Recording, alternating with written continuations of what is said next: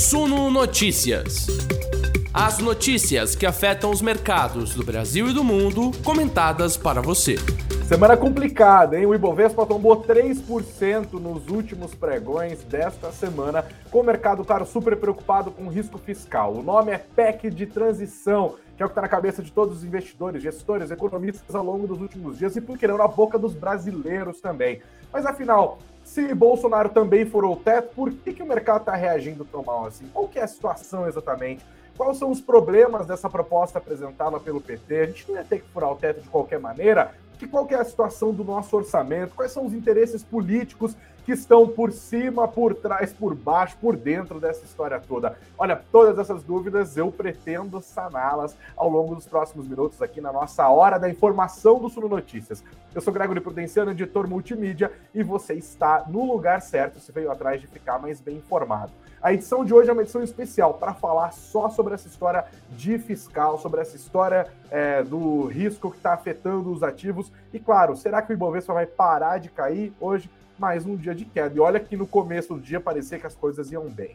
Você não se esqueça, por favor, de sentar o dedo no like, de compartilhar o nosso conteúdo, de espalhar a palavra, pega o link, manda nos grupões de WhatsApp aí e também se inscreva no nosso canal para poder participar aqui do nosso chat para quem está ao vivo. Você que está com a gente em outro momento, pode deixar também os seus comentários. A sexta-feira chegou, com ela as dúvidas, o Ibovespa segue caindo, mas a gente aqui no Suno Notícias segue firme e forte para deixar vocês muito bem informados. Senta o dedo no like e espera confortavelmente a nossa vinheta rodar. Vamos embora!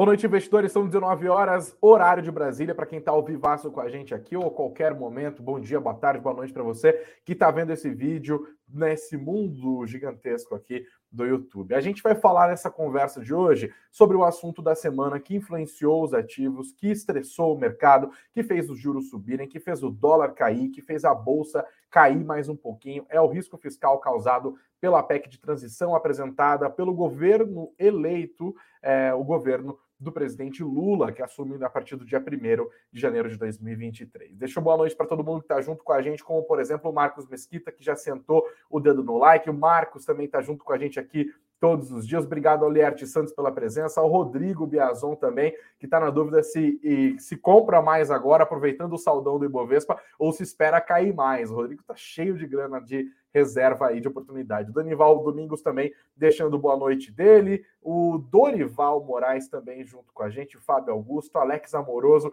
está zoando agora aqui falando essa história do fazer o L. Ah, encheu o saco essa história do fazer o L também, né, gente? Ah, meu Deus, ah, fazer o L. Vamos pegar os argumentos um pouquinho melhor, porque olha, antes era essa história de faz arminha com a mão que passa, agora é faz o L. Vamos discutir o Brasil a sério, vamos olhar para as contas, vamos olhar para como a política está se manifestando. Então, este é o momento de fazer isso. Sejam todos muito bem-vindos. Bom, vamos lá, né? Vamos começar a explicar do que é que está em jogo no Brasil deste 18 de novembro de 2022. Situação complicada, hein? Vamos lá, gente.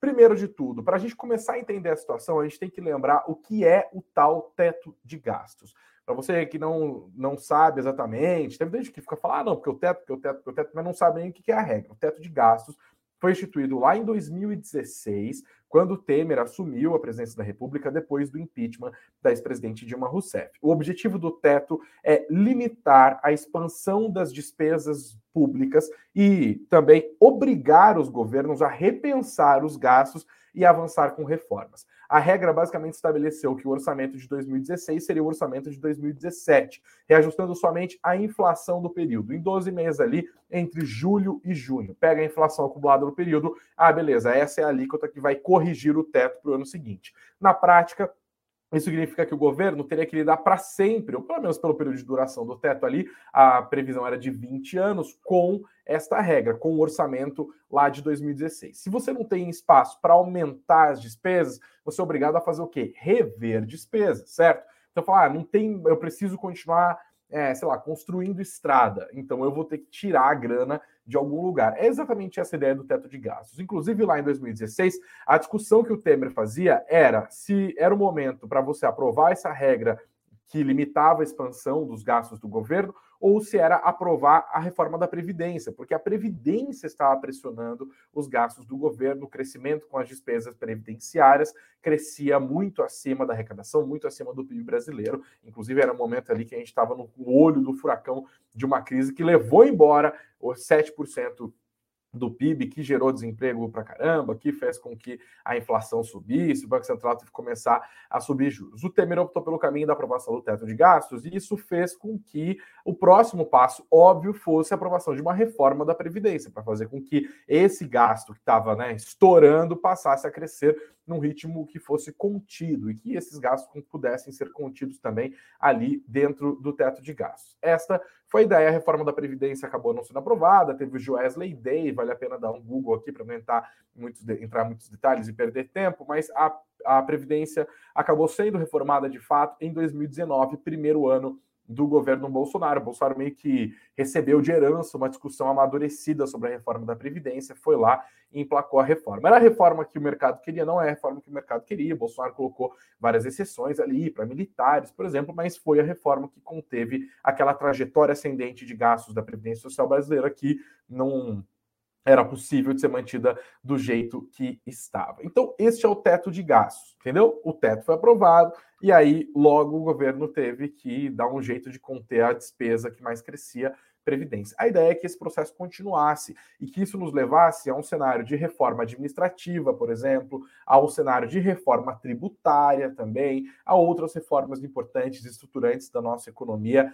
tão combalida. Agora, de olho no teto de gasto, agora que a gente entendeu o que é, Vamos olhar para a proposta do PT, a proposta que foi apresentada nessa semana pelo Partido dos Trabalhadores, que venceu as eleições agora de 2022, é retirar toda a despesa destinada ao Bolsa Família dessa regra que limita o crescimento dos gastos. Por quanto tempo? O texto não diz. Tempo indeterminado também. Ou seja, pode ser para sempre? Pode ser para sempre mas também é típico de uma proposta inicial ali. Esse tempo vai ser discutido durante a tramitação desse projeto no Congresso. Então, tudo que se gasta com Bolsa Família não ficaria mais sujeito a essa regra que limita o aumento das despesas. Ficaria fora. O governo, por exemplo, poderia colocar um Auxílio Brasil ali, um Bolsa Família de mil reais por mês, de três mil reais por mês, não ficaria limitado. Claro que não é isso que vai acontecer, pelo menos esperamos que não que teria consequências trágicas. Mas a questão é, não estaria mais sujeita à limitação o aumento da verba para o Bolsa Família. Aí a gente vai olhar como que ficou o planejamento do orçamento do ano que vem para os gastos com o Auxílio Brasil, que vai voltar a se chamar Bolsa Família. Hoje, esse benefício paga a cada beneficiário 600 reais. É sempre assim? Não. Basicamente, esse valor de 600 reais é uma herança também dos tempos de pandemia. Quando foi criado o auxílio emergencial, o governo queria primeiro 200 reais, depois a Câmara pressionou por 500 reais, Bolsonaro acabou pagando o benefício de 600 reais. Esse benefício foi reduzido, ele voltou para um patamar, foi para o patamar ali de 400 reais. Chegou lá para junho, Bolsonaro olhou as pesquisas eleitorais e falou: olha, eu estou tomando uma surra do Lula nas intenções de voto entre os mais pobres, entre aqueles que são diretamente impactados pelo Auxílio Brasil. O que, que ele fez? Vamos então furar o teto de gastos, pedir uma despesa excepcional, falar que estamos numa situação de emergência, criar outros benefícios e tal, e foi isso que fez. Foi a tal PEC kamikaze ou a PEC eleitoral.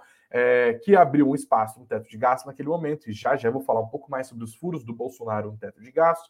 É, e a, só que o que nos importa neste momento é naquele momento, Bolsonaro elevou os gastos, eu vou chamar de Bolsa Família para facilitar, do Bolsa Família de 400 reais para os atuais 600.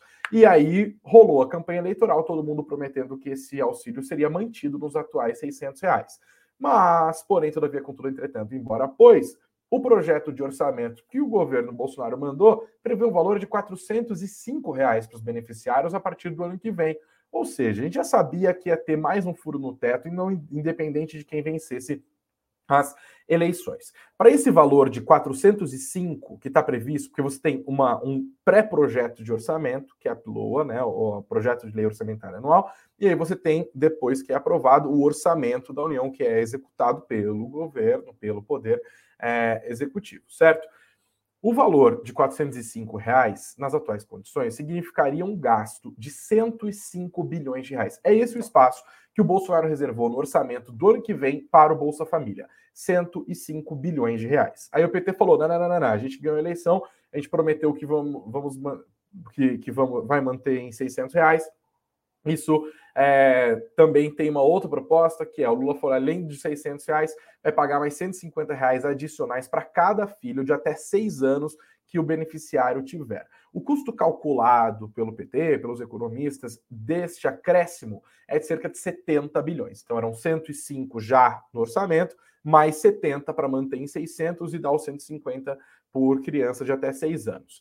E aí, gente, muita gente esperava falar, ah, então beleza, a gente pegar esse gasto adicional, e esse é o gasto que vai furar o teto, 70 bilhões de reais para o orçamento do ano que vem. Mas o PT falou, não, a gente quer pegar toda esta grana para o Bolsa Família e colocá-la inteirinha fora do teto. Então, 105 reservado no ano que vem, mais esses 70 para complementar e, e cumprir as promessas de campanha, 175 bilhões de reais para a Bolsa Família somente no ano de 2023. Lembrando que esse valor deve seguir pelos anos seguintes, uma vez que a proposta apresentada pelo Partido dos Trabalhadores não tem tempo definido. Né? Pode ser é, que fique para sempre, pode ser que seja por quatro anos o governo Lula, pode ser que seja por dois anos, por aí vai.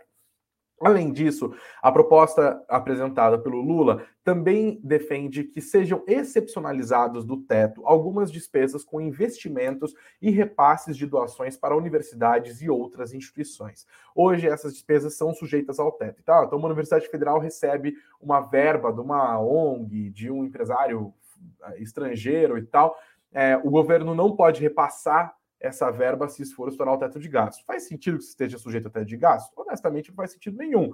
Mas isso não é o grosso do gasto. Mas juntando isso e uma outra regra que também excepcionaliza gastos para investimentos em casos de arrecadação acima do esperado, daria mais uns 22, 23 bilhões de reais. Então, quando a gente soma aqui, a gente está falando de um furo no teto só em 2023 de cerca de 200 bilhões de reais para o ano que vem. De novo, os 105 que já estavam previstos, mais 70 só do Bolsa Família, mais essas outras exceções, cerca de 200 bilhões de reais, pode ser um pouco mais, pode ser um pouco menos.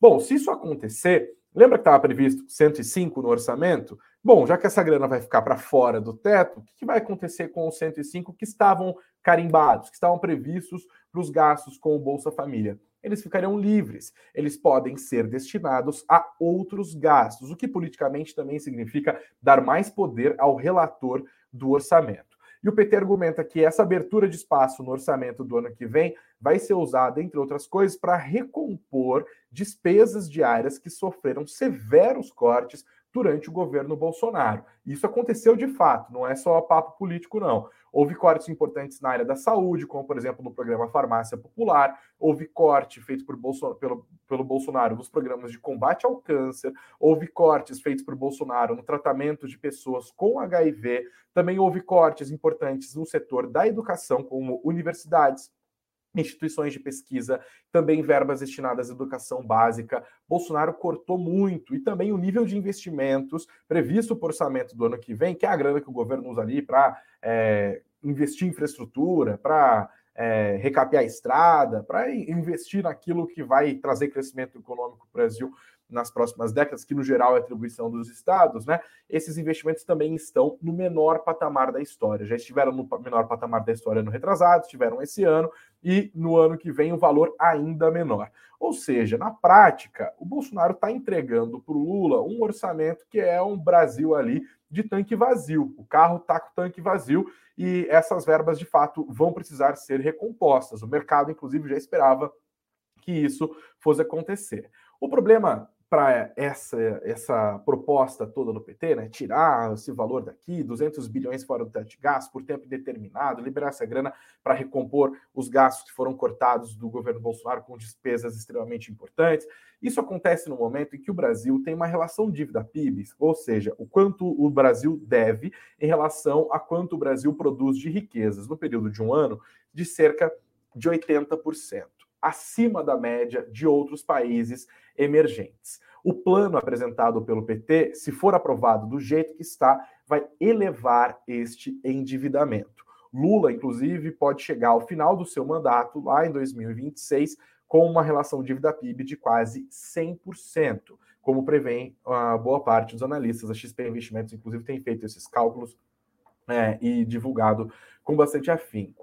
Esse aumento do endividamento pode parecer algo absolutamente abstrato, mas ele tem impacto na economia real e, na, e não só nos investimentos, em tudo. Isso significa que o Brasil vai ter que pagar mais caro para rolar a dívida, porque já que a gente está numa situação de déficit, né, a gente gasta mais do que arrecada, é, a gente sempre fez isso, países fazem isso jeito, de maneira geral. Geralmente você gera superávit, ou seja, você gasta menos do que arrecada para pagar os juros daquela dívida, fazer com que seja mais crível emprestar para você. Você que é um país, né? Diferente de salário das pessoas, por exemplo. Então, só que a gente não tem feito isso, a gente não está pagando o serviço da dívida e a gente está rolando cada vez dívidas maiores, que são maiores em relação à nossa capacidade de produzir riquezas, e, portanto, quando o mercado vai emprestar dinheiro para o Brasil, entre aspas, ele cobra juros mais, mais, mais altos. Isso acontece por meio dos títulos que são emitidos pelo Tesouro Nacional, por exemplo. Né? Eu emito, eu falo assim: olha, eu vou te dar um papel aqui e esse papel vai valer 100 reais. Então eu estou te emprestando 100 reais. E daí tem uma data para recuperar essa grana, né? Que é a data do vencimento daquele título. E aí o cara falou: ó, beleza, eu vou comprar esse título agora por 100 reais. Você falou que você vai pagar daqui dois anos, né? Tá, então daqui dois anos eu quero receber juros, então você vai me pagar 105. Ah, beleza. Isso aconteceu, sei lá, três anos atrás. Aí, no ano seguinte, eu falo, olha, agora eu preciso de mais 100 reais. Pega esse papel aqui, compra ele de mim, vale 100 reais. Eu te pago para daqui mais dois anos. Ele fala, ah, beleza, mas agora eu estou olhando para o seu perfil de dívida, você fez isso, essa operação comigo, com mais um monte de gente, e você está devendo mais do que você devia quando fez o primeiro. Eu até posso comprar esse papel de você, esse título aí de 100 reais, mas eu vou querer que você me remunere mais. O prazo ainda é de dois anos? Tá, se antes, para um prazo de dois anos, eu comprei um título de 100 para receber 105, agora eu compro o título de 100, mas agora eu quero receber 110. E assim sucessivamente. A gente faz isso como outros países fazem. Nós rolamos a dívida. Só que quando a relação dívida-PIB vai subindo, o custo do serviço dessa dívida também vai aumentando. Significa que nós, trabalhadores brasileiros, vamos ter que continuar trabalhando e tendo uma carga é, de impostos absolutamente alta para pagar dívidas no futuro que estão sendo feitas agora. E por isso apresentar um plano crível e que tenha sustentabilidade fiscal é tão importante. Importa pouco o fato de estarmos furando o teto agora. A questão é, quando a gente olha para o futuro, a sustentabilidade, a nossa relação dívida PIB vai subir ou essa nossa relação dívida PIB vai cair? A gente vai gerar dívidas no futuro que são mais caras do que as dívidas que a gente está gerando agora, ou a gente vai gerar, gerar dívidas no futuro que são mais baratas do que as dívidas que nós estamos fazendo agora? Tudo isso tem impacto. Significa que o governo, por exemplo, não pode diminuir impostos, porque ele precisa que as pessoas trabalhem entreguem boa parte dos seus rendimentos, do, do fruto do seu suor, para pagar ao Estado e para, claro, também pagar é, essas dívidas para tornar essa rolagem de dívida crível para que isso não estoure é, lá na frente.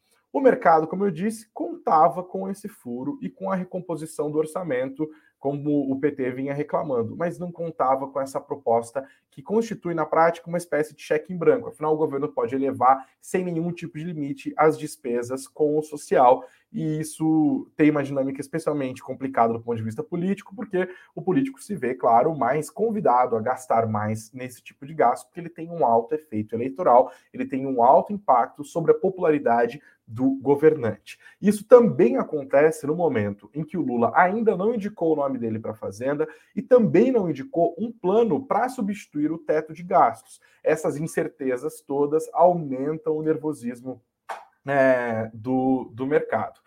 E aí, uma coisa que é importante lembrar. Lembra que eu comecei falando sobre o teto de gastos lá em 2016? O plano é o congelamento das despesas do governo, né, só reajustando pela inflação, durante 20 anos. Ou seja, o teto deve, deve, foi desenhado para durar de 2016 a 2036. Mas o projeto também prevê uma revisão da regra na metade desse período, ou seja, em 2026. Se o plano que o PT está propondo for aprovado com uma licença para gastar fora do teto de gastos com Bolsa Família durante quatro anos, o Lula ainda conta com essa vantagem de que em 2026, exatamente quando acaba o mandato dele, vai haver a revisão na, na, regra do teto de gastos. Ou seja, isso faria com que o PT ficasse mais confortável politicamente para empurrar esse problema do teto de gastos com a barriga. Ou seja, não precisaria é, necessariamente apresentar um outro plano de uma regra que mostrasse o comprometimento do Brasil com as contas públicas no médio e longo prazo. E é importante considerar que o gasto de capital político para aprovar uma regra fiscal tão importante, uma nova regra fiscal, é muito alto. Então, óbvio, não só Lula, qualquer outro político pensaria duas vezes antes de se empenhar tanto para aprovar uma regra dessa, que custa muito politicamente, que traz poucos dividendos eleitorais. Afinal, é um debate muito técnico, do qual a maior parte da população está muito distanciado. Agora, vamos falar do Bolsonaro? Ah, mas Bolsonaro furou o teto em 800 bilhões de reais e o mercado não reagiu e tal, tal, tal. Olha, Bolsonaro furou o teto de gastos de 800 bilhões de reais. O mercado de fato reagiu. Inclusive, eu estou aqui no Sul Notícias desde agosto do ano passado. Eu vi o Bolsonaro furando o teto algumas vezes nesse período e sempre fiz críticas e sempre chamei a atenção dos investidores para os riscos que esses furos, especialmente os últimos furos de caráter flagrantemente eleitoral, foram. Mas há de se conhecer, há atenuantes. Se a gente for olhar para a história dos furos no teto feitos pelo Bolsonaro, o começo disso é logo em 2020. Ele assume em 2019, rola a pandemia ali no comecinho de 2020, e aí eles fazem um furo gigantesco, o maior furo até aqui no teto de gastos, que foi, na verdade, a suspensão do orçamento daquele ano e a aprovação do tal do orçamento de guerra. O governo brasileiro gastou muito durante aquele momento da pandemia, assim como outros governos do mundo inteiro gastaram muito. Isso significou que mesmo países emergentes como os nossos tiveram a sua relação dívida-PIB bastante ampliada. E o mercado deu algum desconto. É claro que o nível de risco aumentou para esses países e para o mundo inteiro, mas como a situação foi absolutamente excepcional e, e mundial, o mercado, claro, olhou aquilo com um pouco mais de compreensão. Beleza, é um momento muito grave, precisa de medidas anticíclicas, precisa recompor perda de arrecadação, precisa gastar mais com compra de vacina, com fortalecimento de sistema de saúde. É um momento diferente, não é uma economia normal que está andando aqui. Num segundo momento, os outros furos feitos pelo Bolsonaro, eles acabaram sendo atenuados também por impactos, nesse caso, macroeconômicos, alimentados por uma alta nos preços das commodities, e o nosso país é um importante exportador de commodities, e também é, pela desvalorização cambial. A gente exporta commodity e você tem mais dólar entrando no Brasil esses dólares e essa grana toda vai ser taxada. Isso faz com que o governo arrecade mais durante aquele período. Foi um momento que, por exemplo, as economias estavam começando a abrir e aí a demanda por minério de ferro, a demanda por é, soja, a demanda por commodities agrícolas de maneira geral estava lá nas alturas e que os bancos centrais do mundo inteiro estavam estimulando as suas economias. Então a demanda por commodities explodiu e o Brasil, exportador de commodities, se deu muito bem com isso. Também havia um processo inflacionário muito grande acontecendo. A desorganização das cadeias produtivas globais causada pela pandemia de Covid-19 fez com que, e, ao mesmo tempo, esses estímulos econômicos feitos por bancos centrais e por governos, aqui no Brasil rolou os dois, né? Teve o auxílio emergencial, que é o incentivo fiscal dado pelo governo, e teve também a redução dos juros. Então, os governos e os bancos centrais agiram para estimular as economias no momento de crise. Então as pessoas estavam com dinheiro no bolso, com apetite para consumo, no momento em que a produção estava baixa e no momento que o apetite por consumo de produtos estava ainda mais elevado, porque as pessoas estavam em casa e elas passaram a gastar menos com serviços, passaram a, a, a, demandar mais por produtos, né? Eu lembro que nessa época, sei lá, eu fui comprar um sofá, o preço da madeira estava altíssimo e a lista de, de espera para comprar um sofá era enorme. A mesma coisa fez com que preços de geladeira, de fogão, de roupa, de tudo, roupa não, né? Porque a demanda caiu naquele momento, mas de todos os produtos para ficarem em casa, começaram a reformar as casas, então os preços de material de construção dispararam, o ferro disparou, o vergalhão disparou, disparou tudo. Então isso virou um processo inflacionário mundial. A gente vê as consequências disso aconte acontecendo até hoje no resto do planeta. E isso beneficiou o governo naquele momento. Se tem um agente que se beneficia de inflação, investidores, é o governo. Porque afinal ele está taxando produtos que ficaram mais caros porque houve um aumento da demanda, em, ao mesmo tempo em que houve uma restrição da oferta.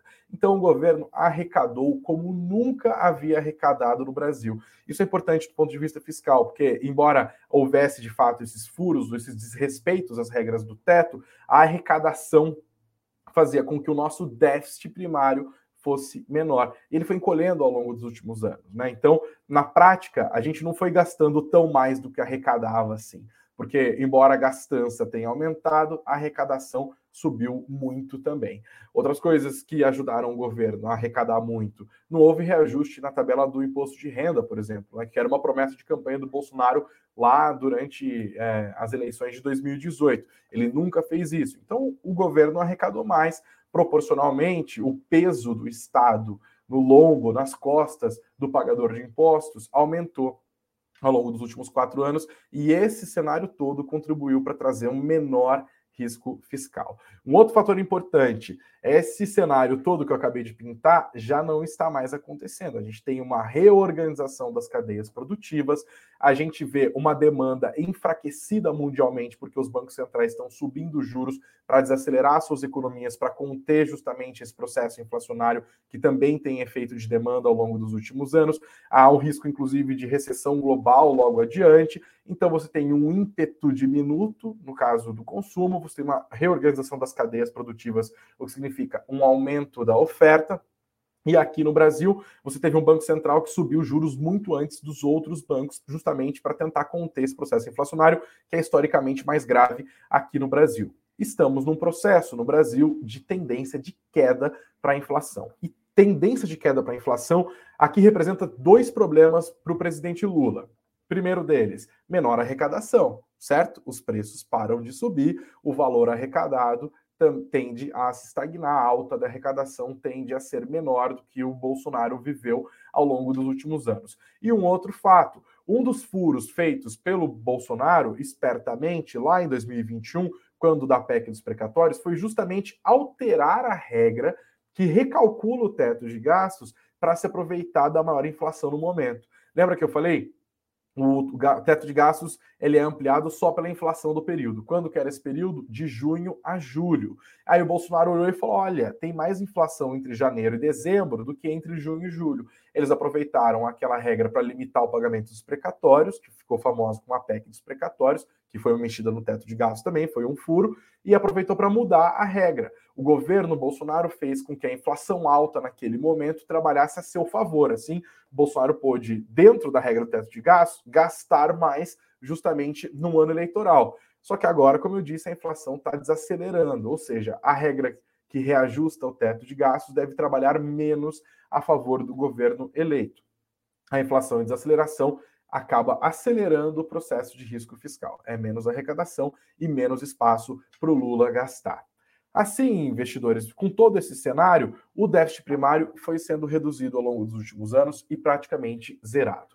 Outra coisa que ajuda a gente a entender por que o mercado está com tanto medo desse plano apresentado pelo PT nesse momento e que acaba soando como ah, uma passada de pano nos furos, nos furos feitos pelo governo Bolsonaro, é o próprio histórico do PT. O PT é um partido que tem um histórico dúbio do ponto de vista fiscal. Quando a gente olha para os primeiros momentos do governo Lula, o primeiro mandato em especial, você teve a manutenção do tripé macroeconômico, você teve o andamento de reformas microeconômicas extremamente importantes, especialmente no que diz respeito a crédito, você teve reformas macro também importantes, como no caso da reforma da Previdência. O PT sabe agir com responsabilidade fiscal. Isso ficou provado nos mandatos do Lula. O Lula foi o único presidente, inclusive, que governou em todos os seus anos apresentando superávit, ou seja, gastando menos do que arrecadava, gerando um superávit maior, inclusive, do que o superávit que ele herdou do governo Fernando Henrique Cardoso. O governo Lula constituiu reservas é, de dólar extremamente altas. O governo Lula trabalhou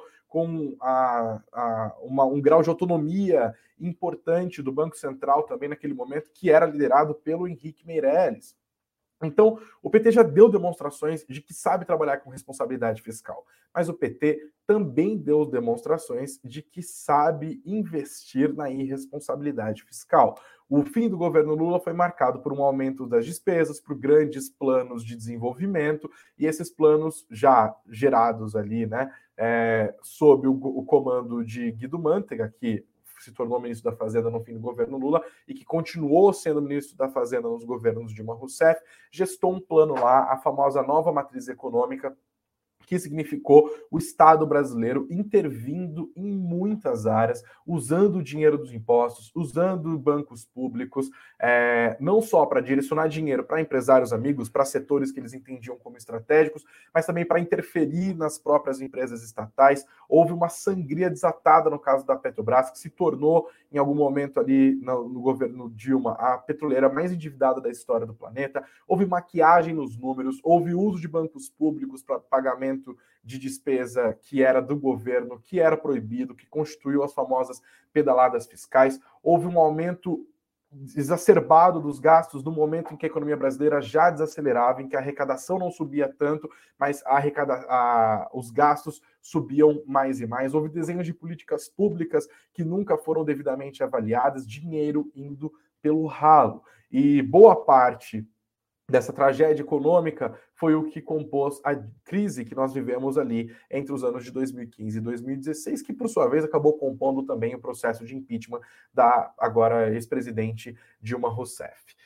Isso tudo também faz o mercado ficar mais acautelado. E também, investidores, é bom lembrar, tem um cálculo da política. Para aprovar uma PEC, são necessários muitos votos no Senado Federal, são necessários muitos votos na Câmara Federal. E este projeto em específico, que está em debate aqui, vai precisar ser aprovado por esta legislatura, ou seja, durante ainda o governo Bolsonaro, antes da aprovação do orçamento de 2023. Afinal, ele está alterando o orçamento do ano que vem. Você não pode aprovar isso é, depois, até porque se aprovar depois não vai ter grana para pagar o Auxílio Brasil dos 600 reais, ele voltaria automaticamente para os 400 reais, é isso que Lula quer evitar, para que não haja essa quebra no pagamento é, deste benefício. Então, o PT está tendo que negociar na prática com essa legislatura, com os presidentes da Câmara e do Senado desta legislatura. E vai haver eleição para a presidência das duas casas em fevereiro do ano que vem. Arthur Lira, aliado do presidente Jair Bolsonaro, quer a reeleição. Rodrigo Pacheco, presidente do Senado, esse já mais próximo de Lula, podemos considerar um aliado de Lula, também quer a reeleição. A situação no Senado parece um pouquinho mais tranquila nessa legislatura. A legislatura do ano que vem vai ter bem mais bolsonarista, bem mais gente crítica ao governo, bem mais oposição.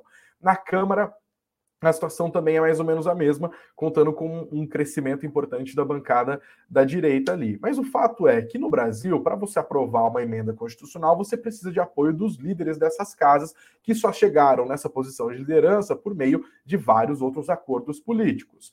A questão aqui é Obviamente, esses, essas duas figuras políticas usam esse, essa, esse interesse que o PT tem para aprovar essas reformas agora como moeda de troca quando das eleições para as presidências da Câmara e do Senado. Que, obviamente, um Arthur Lira da vida espera é que o PT não apresente candidato próprio. E Lula tem dado demonstrações que está disposto a negociar com Arthur Lira e que o PT não deve apresentar um candidato próprio, até porque o PT já sofreu com isso. É só lembrar lá no ano do impeachment da Dilma, quando o PT tentou, foi ali que começou, inclusive, né? O, o Eduardo Cunha queria ser reconduzido à presidência. O PT apresentou, se não me engano, na época, o Arlindo Knaire, deputado federal, e acabou sendo derrotado ali. Começou o estranhamento entre o PT, o MDB, o Eduardo Cunha. A gente sabe como que terminou isso.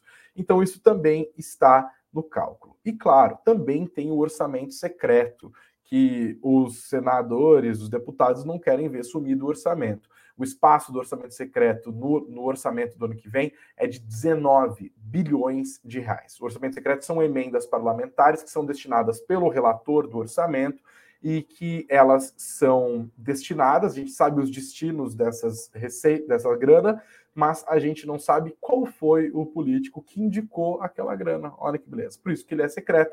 A gente não sabe qual foi o acordo político que fez com que o meu e o seu dinheiro fosse destinado para aquela ou outra obra pública. que acaba se tornando um verdadeiro esquema de compra de votos legalizado dentro do Congresso Federal. E não para por aí, 19 bilhões de reais de orçamento secreto, mas ainda tem outros 16 bilhões de reais no orçamento do ano que vem reservados para emendas parlamentares impositivas, aquelas cujo, cujo pagamento é obrigatório. O governo executivo ali não pode é, simplesmente falar, ah, não quero pagar essas emendas. Todo esse cenário, investidores, somado às incertezas sobre quem vai dar as cartas na economia no ano que vem e o histórico complicado do PT, traz volatilidade ao mercado. Até aqui, isso tem significado expectativa de juros mais altos para conter uma possível pressão inflacionária. Isso derruba a atratividade das ações de maneira geral, especialmente a de empresas mais sensíveis ao nível de juros, como varejistas, empresas do setor tecnologia e também empresas do setor de construção.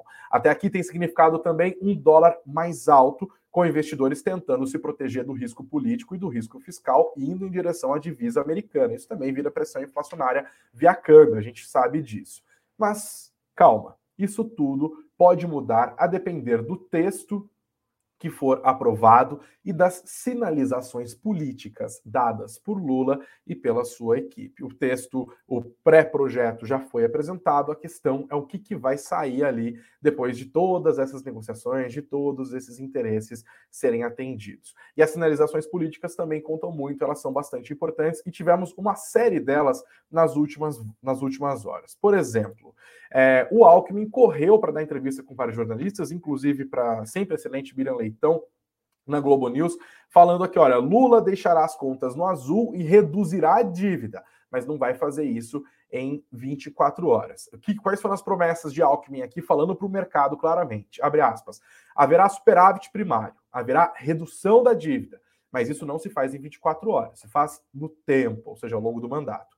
É uma combinação de resultado primário né? Então ele está falando aqui de gastar menos que arrecada, de curva da dívida e de gastos. Tem que compor esse conjunto. Então, não há razão para esse estresse, eu vejo com otimismo. Ele prometeu também uma ampla revisão dos contratos vigentes do governo federal, disse que vê como prioritária a aprovação de uma reforma tributária no menor espaço de tempo possível, como questão essencial para fazer o PIB crescer. E disse Alckmin: o governo vai atuar ao lado das despesas, cortando gastos que possam ser cortados. Tem de fazer revisão de todos os contratos, todos, para buscar recursos para fazer um pente fino. Então ele foi lá assinar para o mercado, falou: calma, a gente está pedindo uma licença para gastar agora, é verdade, mas a gente também está preocupado com gastos, a gente também está preocupado com reforma tributária, a gente tem o compromisso de entregar o governo no azul, né, entregando superávit primário e não mais déficit, mas calma, agora não é momento, a gente precisa garantir o que, na nossa visão, é de mais urgente aqui, que é a continuidade dos programas sociais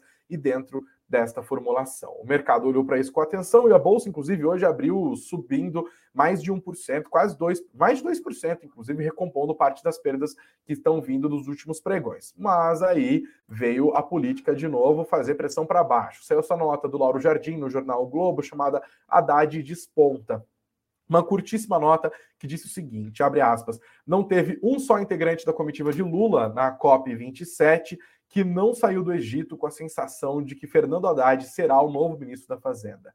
Sensação não significa nomeação, claro, mas essa foi a impressão geral. Haddad volta ao Brasil como o favorito ao cargo. Assim que essa nota foi publicada por Lauro Jardim, às 11 horas e 22 minutos da manhã, o Ibovespa estava subindo, subindo, subindo, inverteu a tendência até num dia de bastante volatilidade lá em Nova York, com o pessoal de olho no Fed, e a bolsa passou a cair. Houve um recado importante também do presidente do Bradesco sobre a indicação de Lula para o Ministério da Fazenda. Ele disse: não temos espaço para testes na equipe econômica. Essa matéria você lê no nosso site, no suno.com.br barra notícias. Ele disse que o cenário para a partir de 2023 é extremamente desafiador e exige um time engajado não só a par, a par, não só dos principais problemas do país, como o controle da inflação e o equilíbrio fiscal com o social, mas também os caminhos para resolvê-los. Então, o mercado falando aqui na figura do Otávio Lazari Neto, CEO do Bradesco.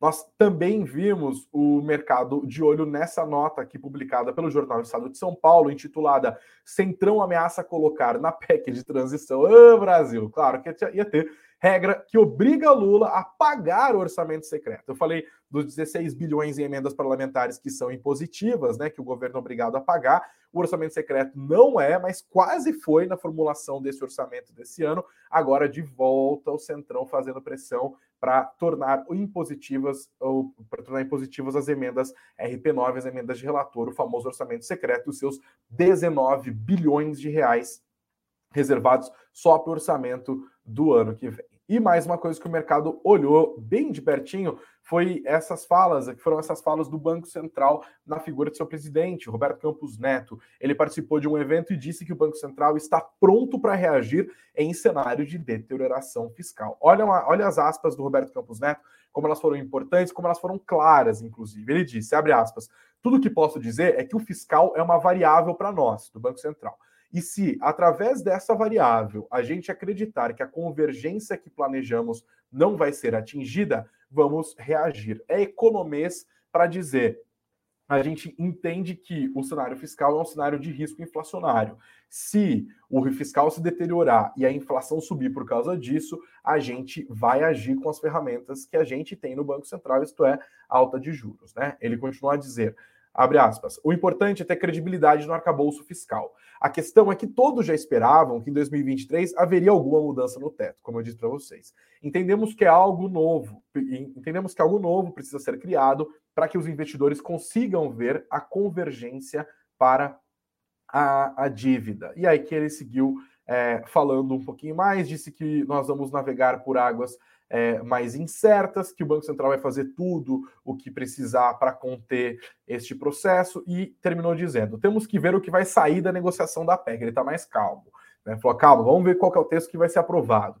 O que vemos na imprensa é que existe uma disposição do novo governo para gastar mais do que o mercado tinha pensado inicialmente. Mas não podemos trabalhar com suposições. Precisamos esperar para ver o que realmente vai ser aprovado. Então ele mostrou aqui, ó, tão esperto, esperem de nós inclusive juros mais altos se for necessário. Ele não disse isso com todas as letras, mas ou uma alta de juros ou uma manutenção dos juros que já estão em nível um patamar extremamente elevado de 13,75%. Esses recados também foram digeridos pelo mercado ao longo do dia.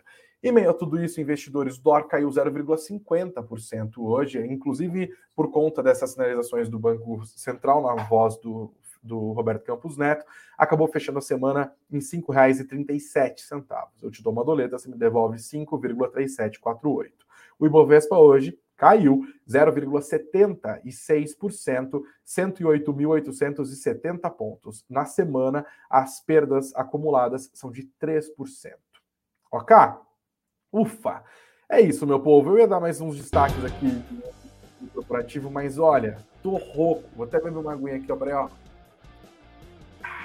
Espero que vocês tenham ficado por dentro de tudo que aconteceu hoje. Espero que a explicação tenha sido boa. Deixa aqui o seu feedback, inclusive nos comentários. Você que está ao vivo ou você que está assistindo a gente em outro momento, deixa o seu comentário. Você que está junto com a gente nas plataformas de áudio também, espero a sua avaliação. Já sentou o dedo no like, já se inscreveu no nosso canal, já compartilhou esse link. Muito obrigado. Agora vamos dar uma olhada em como que ficou a votação da nossa enquete. Eu perguntei justamente sobre risco fiscal. Deixa eu abrir aqui, peraí que tá abrindo. Foi. Perguntei, você acha que o teto de gastos ainda faz sentido? 62% da nossa audiência disse sim, tem que respeitar. 25% disse que também faz sentido, mas que tem que reformar. 11% disseram que o teto de gastos não faz sentido e que é necessário criar uma nova regra. 2% disseram que ele não faz sentido e nem precisamos de uma regra para conter o nosso a nossa gastação. Beleza? Ufa! Obrigado, gente. Espero ter sido didático, espero ter, ter ajudado. Obrigado a todos vocês que passaram uma semana junto com a gente, tanto na nossa Morning Call às 9 horas da manhã com a Beatriz Boiadia, quanto aqui na nossa live das 19 horas com o Miguinho Gregory Prudenciano. Um ótimo final de semana para vocês. Aproveitem, muito dinheiro no bolso. Beijos aos de beijos, abraços aos de abraço. E bora curtir que é sexta-feira. Eu vou mais é beber, mas fala baixinho. Né? Beber um pouquinho. Tá? Como que é o barulhinho? Cadê? Tem um barulhinho aqui, ó. Eita, cadê, Lucas? Aqui, ó. Ah, é o barulho que estreia o final de semana. É isso. Tchau, gente. Beijo para vocês. Até mais. Até segunda.